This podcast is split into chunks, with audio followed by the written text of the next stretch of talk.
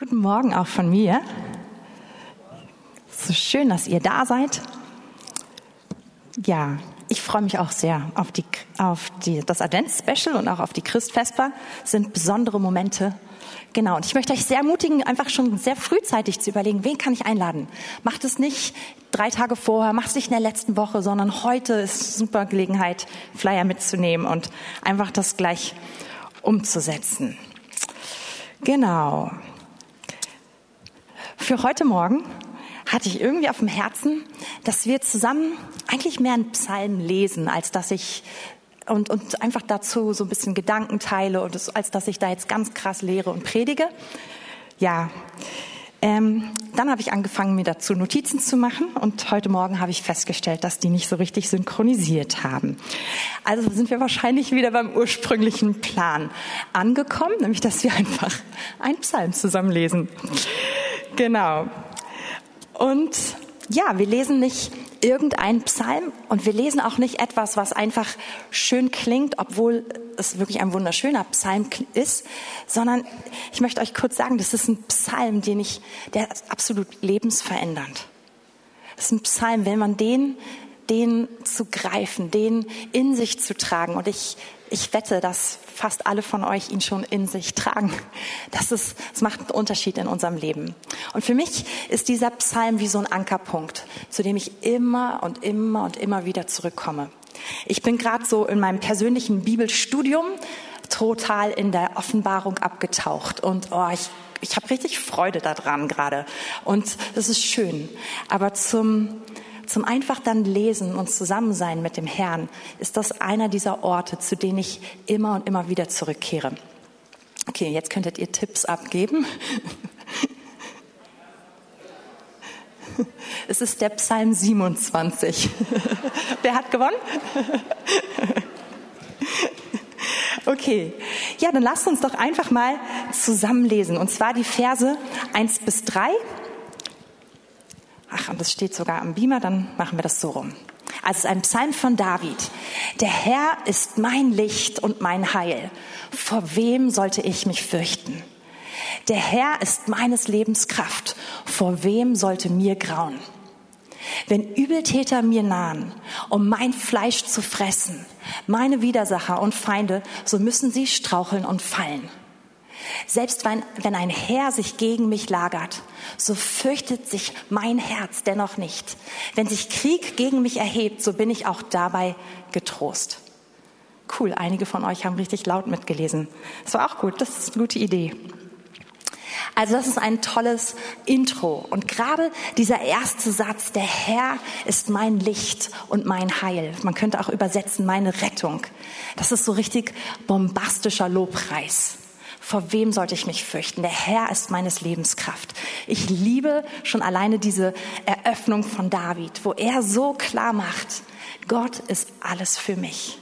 Er sagt, meine ganze Existenz, mein Leben hängt an ihm. Und ich, und er stellt das dann richtig in den Kontrast und sagt, ich muss mich vor anderen Dingen deshalb nicht fürchten, weil ich hänge völlig an ihm. Und ich liebe diese Einleitung, und ich finde es so spannend, dass David dann anfängt zu berichten, was er schon erlebt hat. Und wir wissen, dass er nicht übertreibt an dieser Stelle. Ich glaube, er könnte wahrscheinlich sogar noch mehr aufzählen, wenn er sich mehr Zeit nehmen würde. Das ist jetzt nicht eine bildliche Gegenüberstellung, dass David sagt, ja, wenn ich in größter Not wäre, sondern David sagt, wenn das so ist, dann ist das so, weil er schon in dieser Lage war und gar nicht nur einmal. David weiß, wie es ist, wenn man Feinde hat, persönliche Feinde, die einen so hassen und die so übel gegen einen sind, dass es nicht reicht, dass sie einen vernichten, sondern dass sie einen fressen wollen. Hast du so eine Feinde?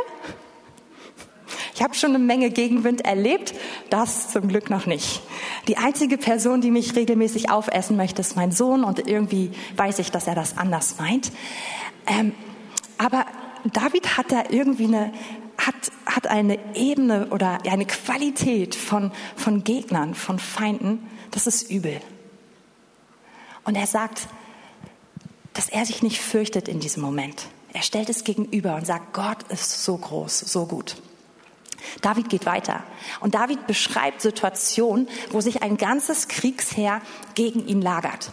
Und wenn ihr lest im ersten Samuel, zum Beispiel in den Kapiteln 24 und davor und danach, dann findet ihr mehrere so eine Begebenheiten, wo David gejagt wird von einer ganzen Armee. Der weiß, wovon er redet. Und er sagt, ich bin getrost dabei. Wenn Krieg sich gegen mich erhebt, und David ist ein Mann, der Krieg kennt, er sagt, mein Herz ist getrost. Das heißt so viel getröstet und ermutigt. Wer von uns kann sowas sagen in so einer Situation? Das ist wirklich bemerkenswert. Und jetzt mache ich mal Folgendes. Ich greife ein bisschen vor. Ähm, wir werden den Psalm auf jeden Fall gleich zusammen zu Ende lesen. Also das sind Situationen, die David schon kennt. Aber wir wissen aus diesem Psalm heraus, dass David in dem Moment, wo er ihn schreibt, dass er in einer herausfordernden Lage ist. Er beschreibt in diesem Psalm, dass selbst seine Eltern ihn verlassen. Er beschreibt, dass Menschen gegen ihn aufstehen, falsche Zeugen und dass sie totale Lügen sagen. Und er beschreibt, dass er enorm bedroht wird. So sehr, dass er, dass er implizit sagt, dass sein Leben in Gefahr ist. David ist also zu diesem Zeitpunkt, wo er diese Worte verfasst, er ist nicht auf dem Ponyhof. Er ist nicht in der Blüte seines Lebens. Ich glaube nicht, dass er gerade als König über ganz Israel eingesetzt wurde, sondern David ist in einer Situation, die enorm herausfordernd ist. Und das Interessante ist, und ich weiß nicht, ob ihr euch darin wiederfinden äh, könnt, David hat so krasse Verheißungen von Gott bekommen. Gott hat zu ihm geredet und hat gesagt, du bist ein Mann nach meinem Herzen. Dich möchte ich zum König salben.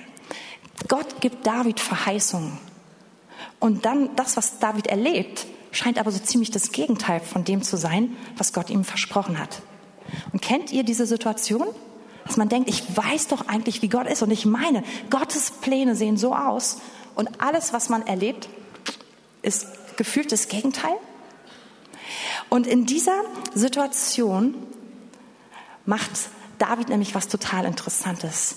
David nimmt sein Herz und macht damit einen interessanten Schritt. Und den wollen wir uns gleich anschauen. Aber ich möchte uns einladen, dass wir nicht denken, ja, schön für ihn.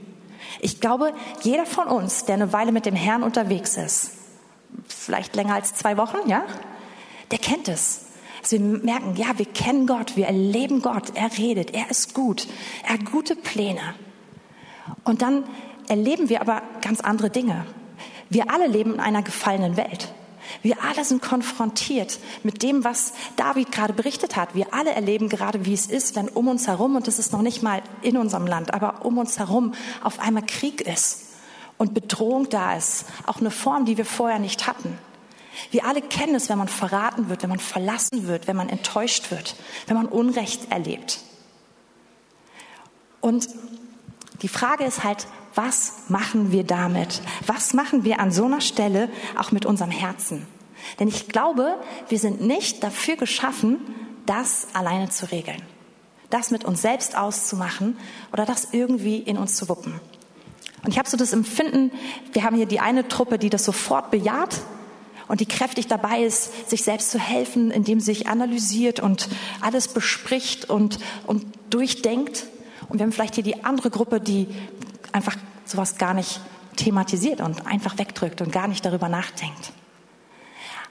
Aber David macht weder das eine noch das andere. Und in diesem Kontext lasst uns mal die nächsten Verse lesen. Und die nächsten drei Verse sind sicherlich einige, einige, eine der bekanntesten, drei der bekanntesten Verse, die es gibt. Vielleicht ähm, habt einer der ein oder andere sie von euch am Kühlschrank oder irgendwo anders zu kleben oder die, die ganz hippen haben sie auf ihrer Haut aufgeschrieben. genau, Vers 4. Eines erbitte ich von dem Herrn.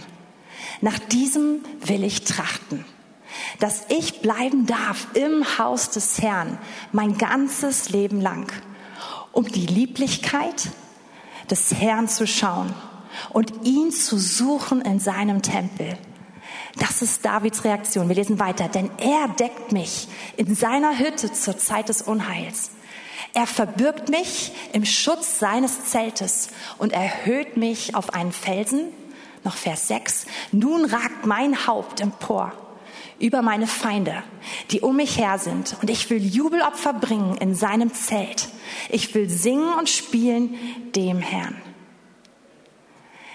Also was David macht in diesem Spannungsfeld, und wir alle leben in einem Spannungsfeld, in diesem Spannungsfeld nimmt David sein Herz und er bringt es in die Gegenwart Gottes.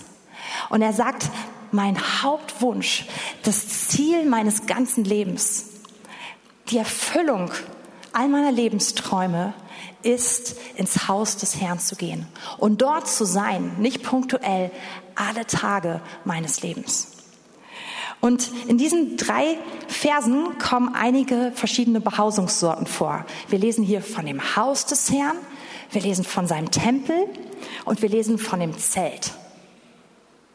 Und eins ist komplett sicher, der Tempel Gottes war nicht gebaut, als David das geschrieben hat. Den hat David nämlich gar nicht mehr gesehen. Das können wir ganz sicher sagen. Ob er das Zelt der Begegnung oder das Zelt, die Hütte Davids für die Bundeslade schon aufgebaut hat, wissen wir nicht. Wäre möglich, dann wäre dieser Psalm aber geschrieben worden, nachdem David schon in Jerusalem regiert. Und da der Psalm so eine Not beschreibt, da ist und so eine Bedrohung, bin ich mir ziemlich sicher, selbst falls es schon danach ist, dass David gar, gerade gar keinen Zugang dazu hat, sondern dass er vielleicht irgendwie auf der Flucht ist, dass, also dass er nicht dort ist. Und das bringt mich eigentlich oder bringt uns zu dem Punkt, dass wir ziemlich klar sagen können, hier geht es nicht um eine örtliche Location. Ich habe das früher häufig gelesen, diese Passage, und irgendwie gedacht, ja klar, David wollte ja, hatte auf dem Herzen, diesen Tempel für Gott zu bauen. Und David hat dieses Zelt aufgeschlagen für die Bundeslade und hat sie nach Jerusalem geholt. Und ich vermute, das sieht er schon in seinem Herzen und er stellt sich vor, wie er an diesem Ort ist. Und das ist sicher auch zum Teil richtig so. Aber ich glaube, worum es eigentlich geht, all diese Orte sind die Orte der tiefsten Gemeinschaft mit Gott. Es sind diese Orte, wo man total verbunden ist mit Gott. Und ihr Lieben, ich glaube, dass es auch schon bei David so war, so wie es heute bei uns ist. Dieser Ort ist kein physischer Ort, sondern es ist in uns. Wenn wir unser Leben Jesus gegeben haben, dann gehören wir ihm. Und dann wohnt er in unseren Herzen. Und ich glaube, das, was David beschreibt, das Haus, in dem er alle Tage seines Lebens sein möchte, den Tempel, in dem er ihm anschauen möchte, das Zelt, das ist, dass er über sein eigenes Herz redet an dieser Stelle. Und dass wir es auch dafür anwenden dürfen, dass es um unser Herz geht. Und ähm, der Bibelvers, wir, wir können mal kurz blättern in 2. Korinther 6, Vers 16. Da lesen wir das. Ich muss mal kurz. So, da lesen wir.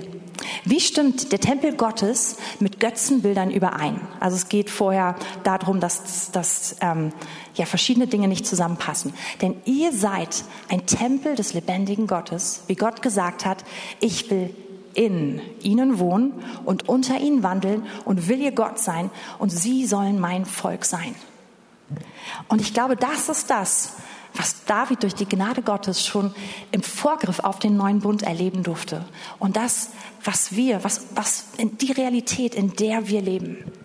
1. Korinther 3, Vers 16. Ich blätter einfach mal ganz kurz rüber. Ich glaube, ich habe den gar nicht abgegeben als, als, als Bibelstelle. Entschuldigung. Da heißt es, wisst ihr denn nicht, dass ihr Gottes Tempel seid und dass der Geist Gottes in euch wohnt? Und ich glaube, das ist, was David beschreibt, dass er sagt, ich habe Sehnsucht danach, Gott zu begegnen, und zwar hier. Und ihr Lieben, wir alle, wenn wir Jesus unser Leben gegeben haben, dann wohnt sein Geist in uns. Wir sind eine neue Schöpfung. Du bist dieser Tempel. Du bist dieser Ort. Und sein Geist, er lebt in dir. Weißt du das nicht? Ich, du weißt es. Aber ich erinnere dich heute einfach noch einmal daran. Und dieser Heilige Geist ist ein Heiliger Geist, der uns führt, der uns leitet in dieser Gegenwart Gottes. Und David drückt aus, dass das sein Ziel ist für sein ganzes Leben. Und ganz konkret, was will er da machen? Was will er in dieser tiefen Gemeinschaft mit Gott machen? Er beschreibt zwei Punkte ganz konkret. Er will die Freundlichkeit oder die Schönheit oder die Lieblichkeit, es gibt verschiedene Möglichkeiten, es zu übersetzen, bis hin zu Herrlichkeit Gottes anschauen. Er möchte ihn anschauen. Er sagt, mein Ziel ist, ihn anzuschauen. Er ist genug. Er ist wunderschön. Und nochmal, ich will das nochmal betonen, für alle die, die denken, ich bin nicht so der romantische Typ. Wir reden von einem Kontext, der überhaupt nicht romantisch ist, ja? Sondern David sagt, inmitten von Not, inmitten von Bedrohung, inmitten von Krieg, inmitten von Unrecht, inmitten von Ablehnung, inmitten von tausend anderen Sachen, ist mein eines Verlangen, ihn anzuschauen. Seine Freundlichkeit, seine Lieblichkeit, seine Schönheit, sein Wesen zu bestaunen, sich zu versuchen, satt zu sehen an ihm, was nicht geht. Und in seinem Tempel ähm, und ihn zu suchen in seinem Tempel, eine andere Übersetzung wäre zu forschen in seinem Tempel. David will sein Gott anschauen und gleichzeitig will er ihn mehr erkennen, mehr lernen. Wer ist er? Was ist sein Wille? Was, ist, was sind seine Wege? Einfach lernen zu sein und zu sagen, ich habe nicht alles drauf, sondern ich bin hier, um zu lernen. Und diese zwei Dinge, das ist diese Lebensaufgabe, der David sich stellt. Das, er sagt, dafür ist mein ganzes Leben da. Wenn ich das erreicht habe, dann war mein Leben ein Erfolg. Und das finde ich der Hammer, weil ganz ehrlich, wir können uns eine Menge Ziele setzen. Aber zu sagen, das möchte ich erreichen. Und wenn ich da angekommen bin, dann höre ich die Stimme von dem, der sagt, gut gemacht. Gut gemacht. Und all das lesen wir heute nicht, um total beeindruckt zu sein davon, was David gemacht hat, sondern wir wollen das einfach für uns nehmen. Oh, die Zeit rennt. Ich, ich renne auch. Wir lesen weiter. Im nächsten Vers. Denn er deckt mich in seinem, im Schutz seines Zeltes. Und er, äh, ich kann es nicht so gut lesen, ich muss es so. Denn er deckt mich in seiner Hütte zur Zeit des Unheils und er verbirgt mich im Schutz seines Zeltes. Dieser Ort, dieser Begegnungspunkt, den ich gerade beschreibe, er ist nicht nur schön, das ist er. Er ist überragend. Er ist besser als alles, was die Welt zu bieten hat. Er ist gleichzeitig ein Schutzort. Denn er ist nicht sichtbar. Er ist im Verborgenen. Und das ist der Ort, wo wir verborgen sind vor unseren Feinden, wo der Herr uns schützt, mitten in dieser Herausforderung, die David beschreibt. Und er schützt uns auch davor, wenn wir dort sind, unser Herz doof zu positionieren. Er schützt uns vor unserem Selbstschutz. Er schützt uns vor unserem Frust. Er schützt uns aber auch einfach vor den Angriffen des Feindes, genau dort. Er bewahrt unser Inneres. Und es ist wichtig, wir müssen diesen Ort kennen. Es ist zentral, wenn du in Not bist, dass du weißt, dass es in dir einen Impuls gibt, da muss ich hin. Ich kann jetzt viele Leute anrufen, ich kann tausend Sachen machen, aber es gibt diesen einen Ort, an dem ich hin muss. An den, den einen Ort, an dem sich alles auflöst. Und das ist genau dort. Und David sagt hier, es ist nicht nur der Ort des Schutzes, sondern es ist auch der Ort, wo Gott offenbart, wie es ausgeht. Gott offenbart David, wie es mit seinen Feinden ausgeht. Denn er sagt, er erhöht mich an diesem Ort, sodass ich auf sie herabschauen kann. Und interessant ist, dass auch hier an dieser Stelle, dass David sagt, und dass ich ihm Jubelopfer bringe. Es wäre kein Opfer, wenn das nicht zum Teil auch eine Vorausschau wäre. Wenn nämlich sich alles schon gelöst hätte, dann würde man einfach nur sagen, und ich freue mich und ich jubel. Aber David sagt, er bringt Jubelopfer. Er singt und er spielt, weil er, weil Gott ihm das Ende offenbart hat. Aber es ist noch nicht im Sichtbaren völlig da. Und deshalb, deshalb macht David das, dass er sagt, aber ich hab's gesehen, ich vertraue dir, ich glaube dir und deswegen lobe ich dich. Und das nennt die Bibel ein Opfer. Wenn man sozusagen im Glauben auf das reagiert, was Gott schon gesagt hat. Im Vertrauen. Gott lobt. Dieser Ort, ihr Lieben, den, den müssen wir kennen. Davon leben wir. Und der ist nicht für Superchristen, damit sie noch ein bisschen geschmeidiger und besser alles hinkriegen, sondern der ist, das ist das Zentralste für jeden einzelnen Nachfolger Jesu, dass wir diesen Ort kennen. Und der nächste Abschnitt im Psalm 27 ist interessant, weil er fast so ein bisschen wirkt, als wenn hier ein Bruch ist. Lasst uns mal die Verse 7 bis 9 lesen.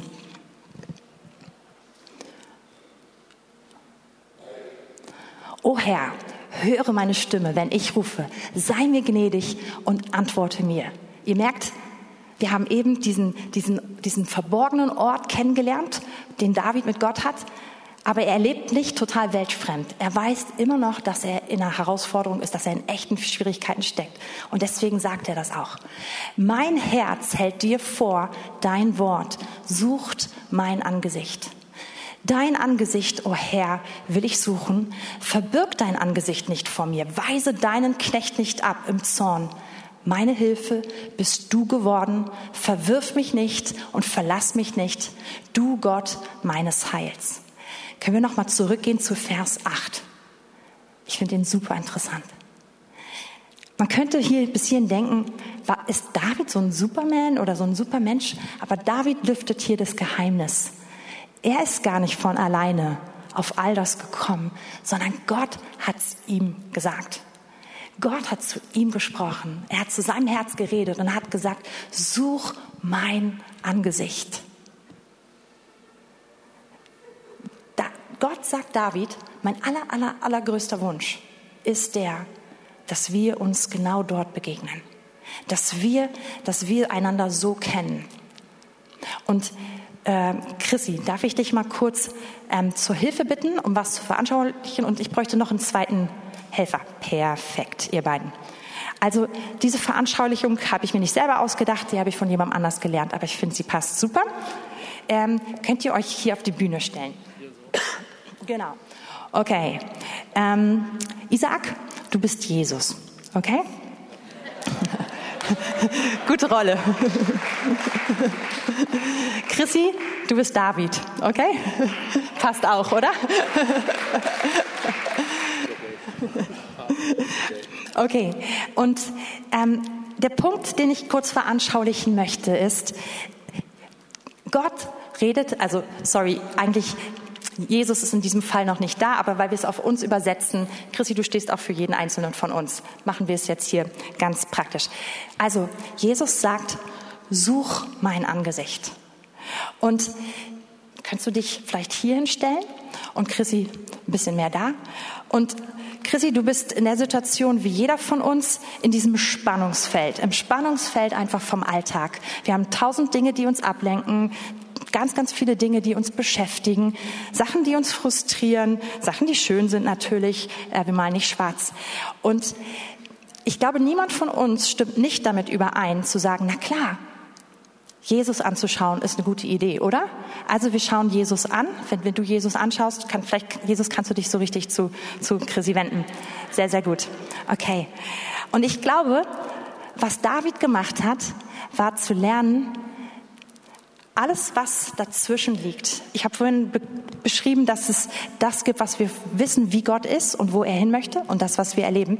Aber alles, was dazwischen ist, was wir in unserem Herzen erleben, was David gelernt hat, das vor ihn zu bringen und ihn dabei anzuschauen. Und ich glaube, was David gemacht hat, war einfach mehr auf ihn zuzugehen. Und wenn wir jetzt hier sind, Chrissy, siehst du noch viel drumherum? Ja, Dummerweise ist es da gar kein Block mit Menschen gerade, die sitzen, aber sonst könnte man sagen, man sieht eine Menge. Jetzt, wenn du weitergehst, kannst du noch viel anderes wahrnehmen. Okay, wenn du noch weitergehst. Es wird enger, ne? Der Fokus wird enger. Der Fokus wird enger. Okay, wenn du noch weiter gehst. Ich habe extra zwei Leute genommen, die sich ein bisschen kennen. okay. Okay, und jetzt frage ich dich, wenn du, wenn du Jesus anschaust, seine Augen anschaust, wo ist der Punkt, wo du anfängst, dich zu sehen? Wo du dich in seinen Augen spiegelst? Musst du noch ein Stück näher gehen? Ja? Okay, cool. Wenn du jetzt hier bist, siehst du noch irgendwas anderes? Dankeschön. Danke.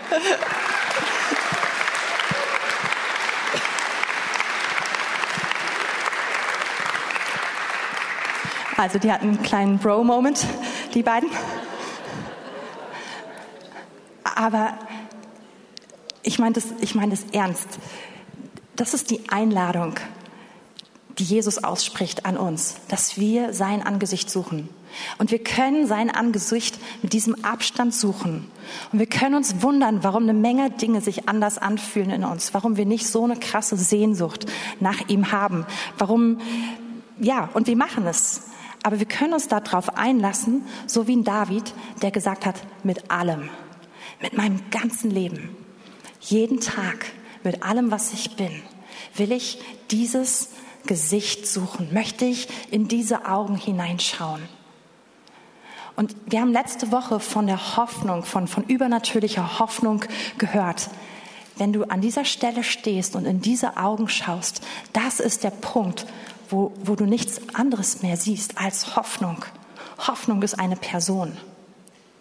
Und, und ich glaube, wir sind gerufen zu gucken, was machen wir? Wollen wir ihn auch haben, neben vielen anderen Sachen? Regeln wir all die Sachen, die unser Herz bewegen, selber und schauen wir mal rüber? Oder machen wir das so wie David, dass wir sagen, alle Tage meines Lebens. Mein größtes Ziel, dem habe ich mich verschrieben. David sagt, ich habe genau, ich habe diese Worte gehört und das habe ich getan. Ich suche dein Angesicht. Ich lenke mein Herz in Richtung dein Angesicht. Und ihr Lieben, das ist so ein, das, das ist etwas, was wir lernen müssen. Das macht, das macht unser Leben mit dem Herrn auf, aus. Und an dieser Stelle, wenn, wenn wir nichts mehr sehen außer ihn, wenn wir nichts mehr sehen außer sein Angesicht und wenn wir anfangen, seine Augen zu schauen und sogar uns schon da drin spiegeln, passiert das, was wir im Neuen Testament lesen, im 2. Korinther 3, Vers 17 und 18, dass wir ihn anschauen und dass wir in sein Bild verwandelt werden, wie in einem Spiegel. Und das passiert durch den Heiligen Geist, der uns immer und immer wieder dahin führt. Aber wir sind diejenigen, die entscheiden, ob wir uns darauf einlassen oder eben nicht. Und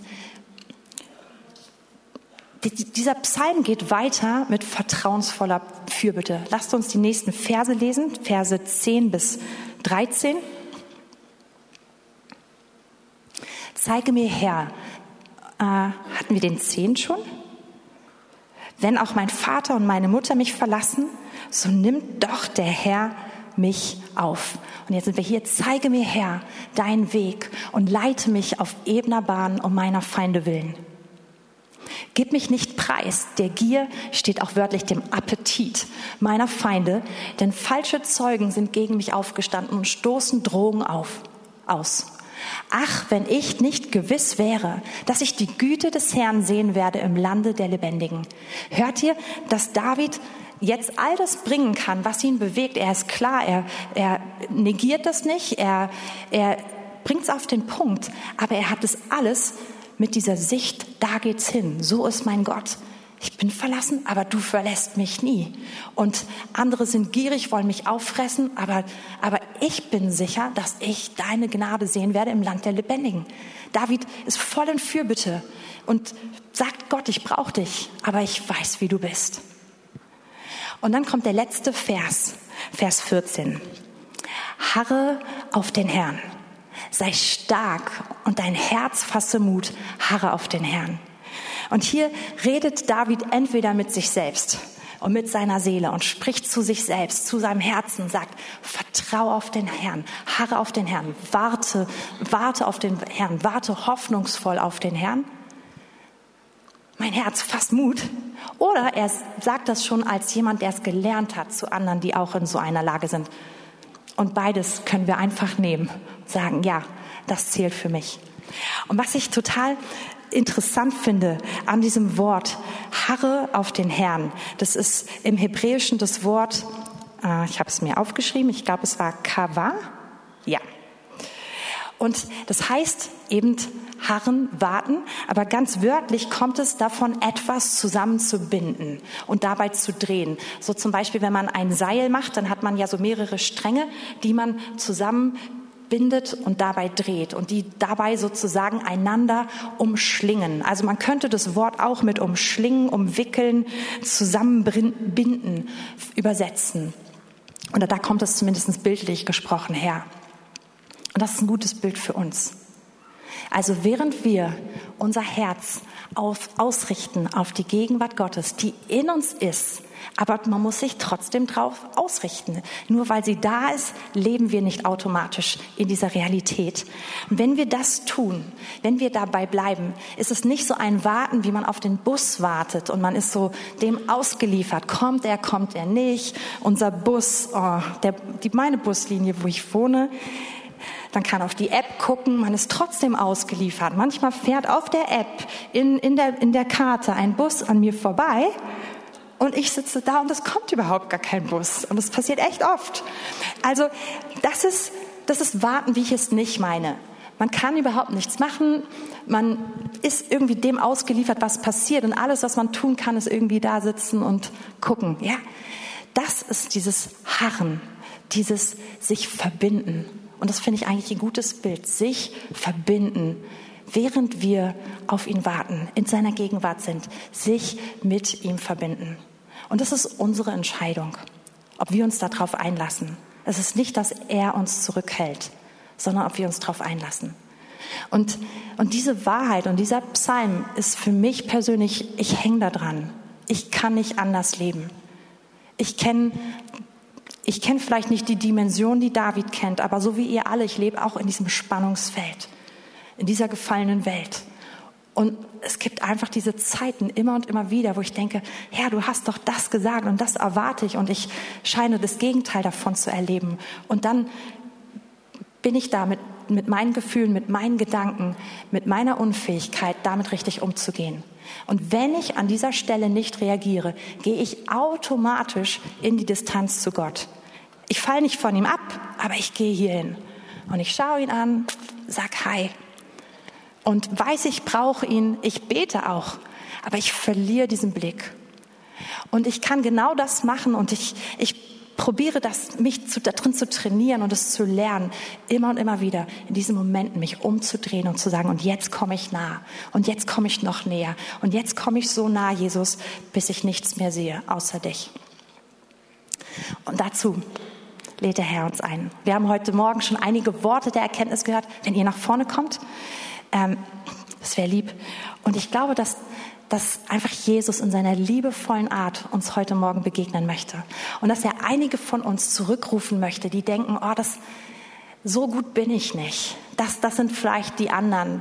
Das können vielleicht ein paar von denen, die ich hier regelmäßig auf der Bühne sehe oder die ich auf YouTube, denen ich dort folge. Aber, aber so bin ich nicht. Und dafür bist du gemacht. Du bist dafür gemacht. Und heute Morgen ist meine Frage an dich. Was ist vielleicht in deinem Herzen? Was ist so vor dir? Dinge, mit denen du gerade dich selbst beschäftigst, die dich vielleicht davon abhalten oder die dich davon abgehalten haben, dieses Angesicht Gottes viel intensiver zu suchen, voll aufs Ganze zu gehen, zu sagen, jetzt schaue ich dich an, jetzt lasse ich keine Distanz mehr zu. Weil an dieser Stelle regelt sich doch alles, wenn du ihn siehst, wenn du, wenn du so vor ihm stehst. Und ich glaube, dass Jesus uns heute Morgen einlädt. Sein Heiliger Geist heute Morgen hier ist, um unsere Herzen ganz neu dahin zu führen. Und in diesem Moment, das, was Dan Jan vorhin gesagt hat, verändert sich alles in einem Moment. Alles in einem Moment. Schwere kann sich heben. Du siehst völlig was anderes. Das Leben ist anders. Du bist anders. Und ich habe heute nur über Gott und uns geredet. Und Man könnte sagen, ich habe den wichtigsten Teil vergessen, nämlich unseren Auftrag. Und das machen wir auf jeden Fall auch wieder, dass wir darüber reden. Aber ich habe nicht die Spur der Angst, dass wir vom Pferd hier runterfallen an dieser Stelle, wenn wir das so machen, wie wir es von David lesen. Davids Leben hatte einen Wirkungskreis, der ist gigantisch. Noch heute reden alle über ihn. Und er hat sich diesen Luxus genommen, sich auf dieses eine einzulassen. Und Gott kümmert sich um den Rest und Gott regelt den Rest. Und Gott macht uns fruchtbar. Gott lässt unser Leben große und wichtige Auswirkungen haben. Gott macht den Unterschied in unserem Umfeld. Gott sorgt dafür, dass er geehrt und bekannt gemacht wird, wenn wir so vor ihm sind. Und ich möchte jetzt beten und ich möchte uns einfach so ein Lied Raum geben heute Morgen, dass du einfach noch mal eintrittst in diese persönliche Begegnung mit dem einen und dass du ihm ganz neu sagst, dass, wenn du es möchtest, das ist nicht nur, soll nicht nur Davids größter Wunsch sein, sondern auch das Ziel meines Lebens. Und du musst gar nicht große Versprechungen heute machen, sondern ich möchte dich eigentlich einfach einladen, diesen Schritt ganz, ganz eng an ihn ranzugehen. Den, wo man vielleicht denkt, oh, jetzt wird es wirklich eng und hoffentlich habe ich keinen Mundgeruch. Aber dass du wirklich diesen Schritt heute Morgen mit ihm machst. Und Herr, wir danken dir dafür, dass du so ein nahbarer Gott bist. Du bist der, der das ganze Weltall geschaffen hat. Du hältst alles in deiner Hand. Du bist mächtig, groß und heilig. Und dennoch ist deine große Sehnsucht, so wie du es David gesagt hast, such mein Angesicht. Was für eine Ehre, dass du uns einlädst. Und Herr, ich bete heute Morgen, dass, dass du jedes Herz einfach bewegst, Heiliger Geist, dass niemand hier sich ausgeschlossen fühlt, sondern dass du uns diese Wahrheit offenbarst, dass wir genau dafür gemacht worden sind, jeder einzelne von uns. Und Heiliger Geist, ich bete, dass du jetzt in unseren Herzen wirkst und dass du uns ganz, dass du in diese, uns in diese Verbundenheit mit unserem Jesus führst. Dass du uns an diesen Punkt führst, wo wir sein Angesicht anschauen, seine Freundlichkeit, seine Herrlichkeit, seine Lieblichkeit. Und hilf uns, all das abzulegen, was uns, wovon wir uns haben abhalten lassen. Herr, weil du größer bist und weil du besser bist.